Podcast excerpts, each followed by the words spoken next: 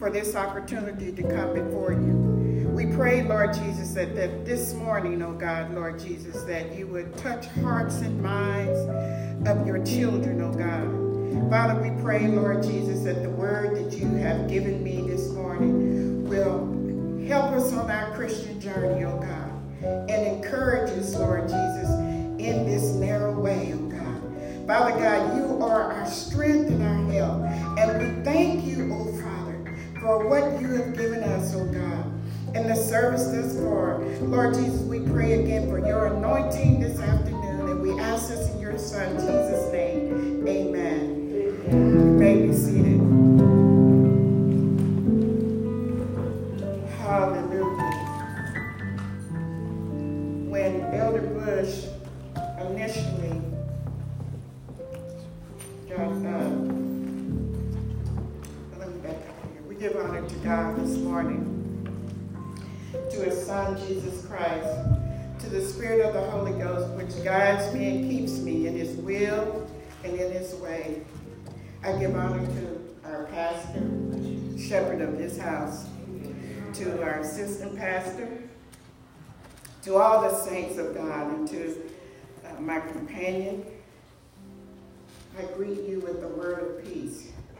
If you allow me a minute to get situated up here.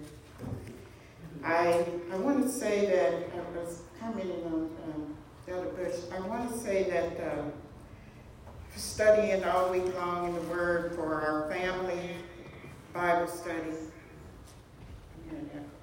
a family Bible study that we have on Thursday nights, uh, our Wednesday Bible study that we have here, the women's meeting, and then today. But it seems in all that God gave me four messages. so I said, Lord, I, please tell me which way to go. And it seems as though I was hesitant, and then when Elder Bush got up, she said something about the church praying. Mm-hmm. And then Brother Devin prayed. Amen. And he talked about praying. Yeah. Yeah. So I said, Yes, Lord. That's it. You led me in the right direction. He always does, anyway. So I have entitled this message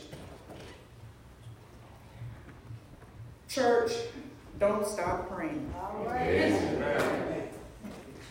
Church, don't stop praying. Sister Milton read the scripture from Ephesians, the first chapter.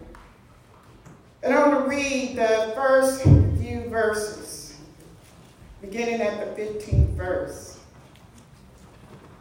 It said, it says, Therefore I also, after I heard of your faith in the Lord Jesus Christ and your love, Sister Christy talked about love, for all the saints, do not cease to give thanks for you, making mention, mention of you in my prayers. Hallelujah. That the God of our Lord Jesus Christ, the Father of glory, may give you the spirit of wisdom. I'm going to stop right there because she read had read that already. But I want to say this morning, I am very thankful that we have daily corporate prayer. Yes, yes, yes. Thank you, Jesus. Oh, yeah. Yes, Lord. Thank you. Whether I pray audibly mm-hmm. or not, I'm praying along and standing in agreement That's, that's right. with others right. who are praying. Right. Somebody ought to say amen. Amen.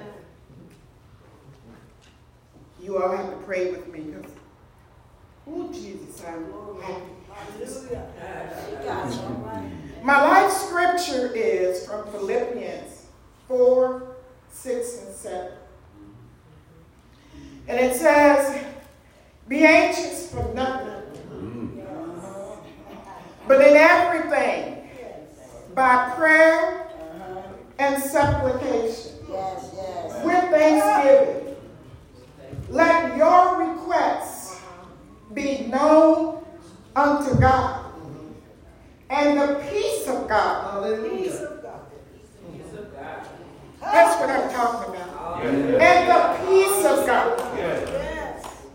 Which pass all understanding, will guard your heart and mind through Christ Jesus.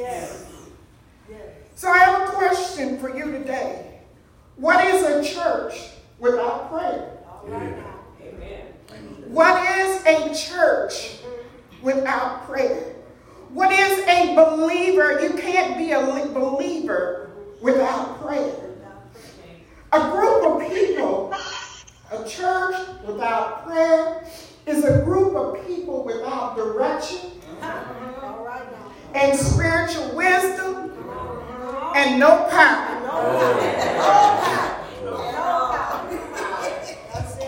But a church that prays Yes. Is a people who pray. A people who pray and walk by faith and not by sight. The Apostle Paul wrote this letter to the Ephesian church, mm-hmm. and he was thanking them for staying in prayer, Yes. and he was praying for the church. Yes. Yes. The first thing I want to point out is that the thankfulness for the prayers of the saints, and I mentioned that earlier, is that how thankful I am when I hear the saints praying every day. Huh? There's nothing more precious than to know someone is praying for you or me. My heart is lifted uh-huh. when my name when my name is called out. When I hear somebody say, pray for the Ukraine my heart is lifted. And I don't take it lightly. God moves when the saints cry out. Woo, Glory to God. The songwriter wrote, Somebody prayed for me. Hallelujah. Had me on their mind. Took the time to pray for me. You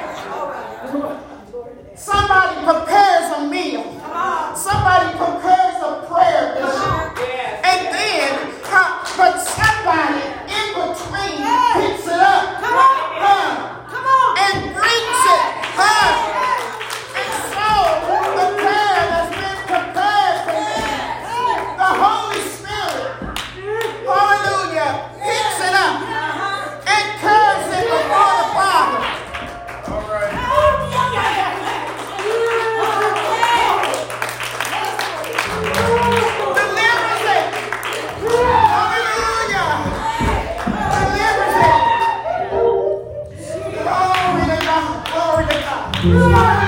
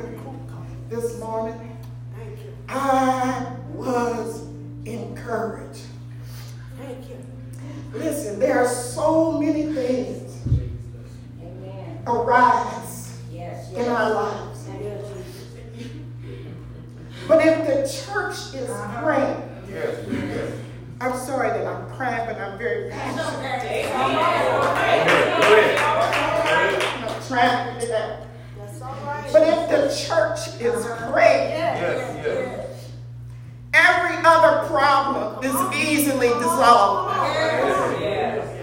I don't have to worry about fussing. We don't have to worry about money. We don't have to worry about getting along. If the church is spread, hallelujah. And then the Lord took me to Acts the fourth chapter. Uh-huh. Hallelujah. Glory to God.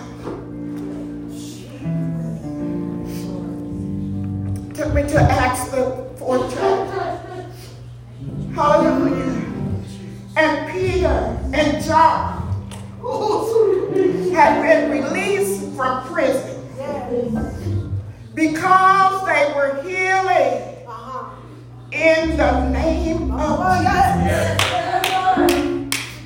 And they were told by the authorities, hallelujah, right now. We're going to stop and pray. Hallelujah. Glory, glory, glory. Father, in the name of Jesus. In the name of Jesus.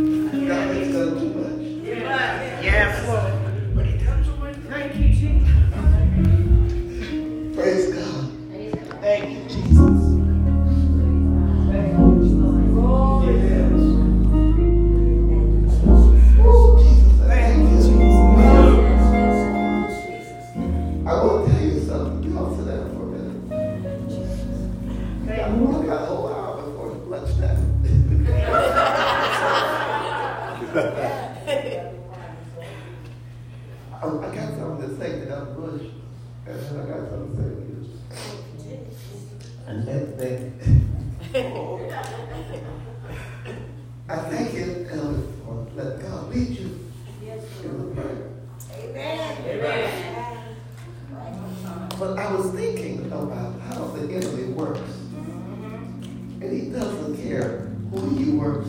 through, And it doesn't matter how saved you think you are. And I, you know, I, I've been talking about tongues a lot, and I want to say some more about that. Because when people have a individual keep talking to me about they want to speak in tongues.